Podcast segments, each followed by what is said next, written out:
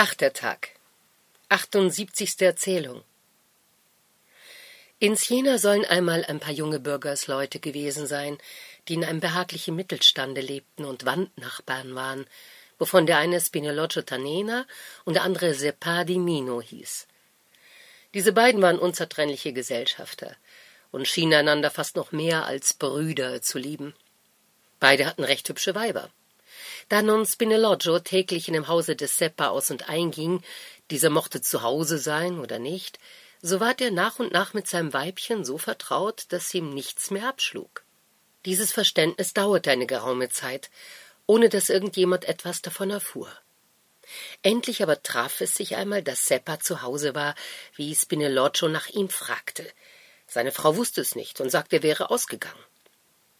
Spineloccio kam deswegen sogleich zu ihr hinauf und wie er sie allein im Saale fand, umarmte er sie mit einem tüchtigen Kusse.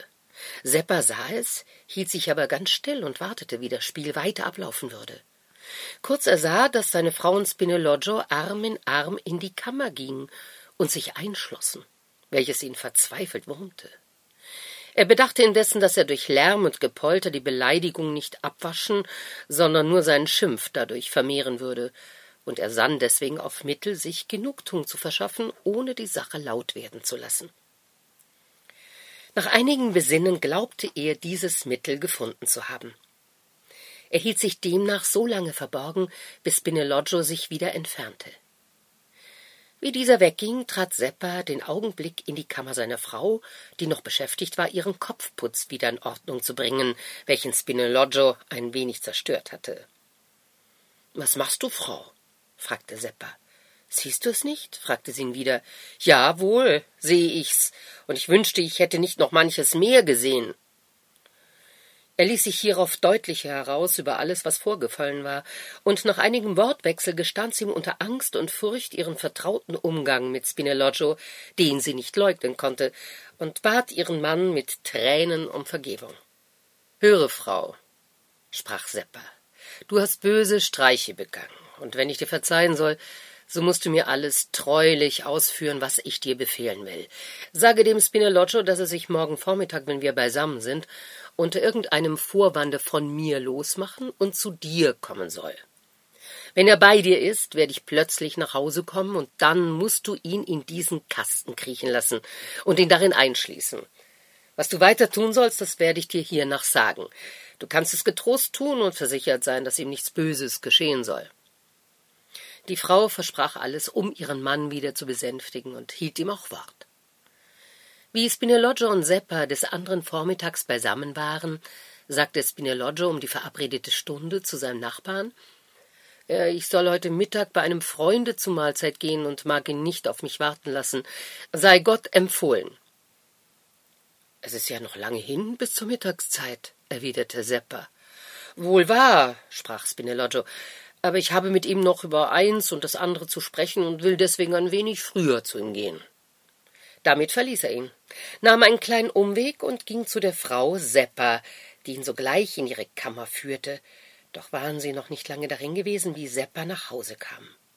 Sobald seine Frau ihn hörte, stellte sie sich ganz erschrocken, ließ ihren Nachbar sich in die Kiste verstecken, schloss ihn ein und ging aus der Kammer.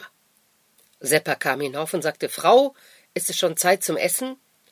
Ja, es wird bald Zeit sein, gab sie ihm zur Antwort. Spineloccio geht heute bei einem Freunde zu Gast, sprach Seppa. Und seine Frau ist allein. Geh ans Fenster und bitte sie herumzukommen, um mit uns zu essen. Die Frau, die vor Angst sehr gehorsam geworden war, tat, was er befahl, und wie ihre Nachbarin hörte, dass ihr Mann nicht nach Hause käme, ging sie nach einigem Bitten und Nötigen zu ihr hinüber. Seppa empfing sie sehr freundlich, nahm sie vertraulich bei der Hand und gab seiner Frau einen Wink, sich in der Küche etwas zu schaffen zu machen. Unterdessen führte er seine Nachbarin in die Kammer und schloss plötzlich die Türe hinter sich zu. Himmel, rief sie, was soll das bedeuten, Seppa? Habt ihr mich darum in diese Kammer geführt? Ist das die Frucht eurer Freundschaft für Spinelloggio und eures vertraulichen Umganges mit ihm? Seppa ging mit ihr näher zu der Kiste, in welcher ihr Mann verborgen war, und sagte zu ihr, indem er sie fest in seinen Arm hielt Weibchen, ehe du mir zürnst, so höre erst, was ich für mich zu sagen habe.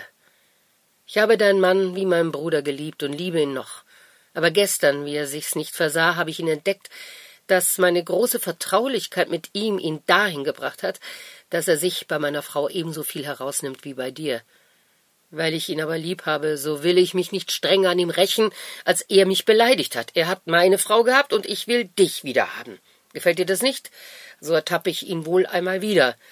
Und da ich nicht willens bin, das Ding ungerecht hingehen zu lassen, so werde ich ihm dergestalt mitspielen, dass es dich und ihn auf immer gereuen soll. Das gute Weibchen sträubte sich lange. Wie aber Seppa die Sache so nahelegte, dass sie seine Worte nicht länger bezweifeln konnte, sagte sie Lieber Seppa, wenn ich denn für meinen Mann büßen soll, so muss ich mich darein ergeben. Doch du musst mir versprechen, dass du deine Frau bewegen willst, mir deswegen ebenso wenig böse zu werden, als ich ihr dasjenige übel nehmen will, was sie an mir getan hat, und dass wir nach wie vor gute Freundinnen bleiben. Das nehme ich auf mich, sprach Seppa. Und ich will dir noch überdies ein so hübsches und kostbares Kleinod verehren, als dir noch niemand geschenkt hat. Mit diesen Worten schloss er sie noch fester und feuriger in seine Arme und machte die Kiste, in welche ihr Mann steckte, zum Altar, auf welchem er seiner Rache ein angenehmes Opfer brachte. Spinelloccio, der jedes Wort des Seppa und die Antwort seiner Frau gehört hatte, und den Walzer, dem sie ihm hernach über dem Kopfe tanzten, wollte anfänglich vor Gift bersten und nur seine Furcht vor dem Sepper konnte ihn abhalten, seine Frau mit Scheldworten aus seinem Gefängnisse anzudonnern. Wie er aber bedachte, dass er selbst den ersten Anlass zu dem Unfuge gegeben habe, dass Sepper recht hatte, zu tun, was er tat, und dass er menschlich und brüderlich mit ihm verfuhr, ließ er seinen Zorn fahren und wünschte nichts mehr, als ferner in Eintracht mit ihm zu leben. Wie Seppa seine Rache befriedigt hatte und seine hübsche Nachbarin ihn an das versprochene Kleinod erinnerte, öffnete er die Türe und rief seine Frau, welche lächelnd hereintrat und nichts weiter sagte als Nachbarin, ihr seid mir nicht schuldig geblieben. Öffne jetzt diese Kiste, sprach Seppa zu seiner Frau. Sie tat es, und Seppa zeigte seiner Nachbarin ihren Mann und sagte Hier ist das Kleinod, womit ich dich beschenke. Es ist schwer zu bestimmen, wer von beiden sich in dem ersten Augenblicke am meisten schämte.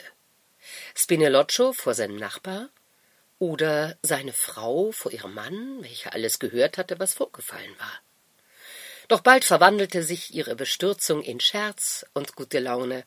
Sie aßen alle vier zusammen, vergnügt und friedlich zu Mittag, und die gute Eintracht der beiden Nachbarn und ihrer Weiber war durch dieses Zwischenspiel nicht im geringsten gestört.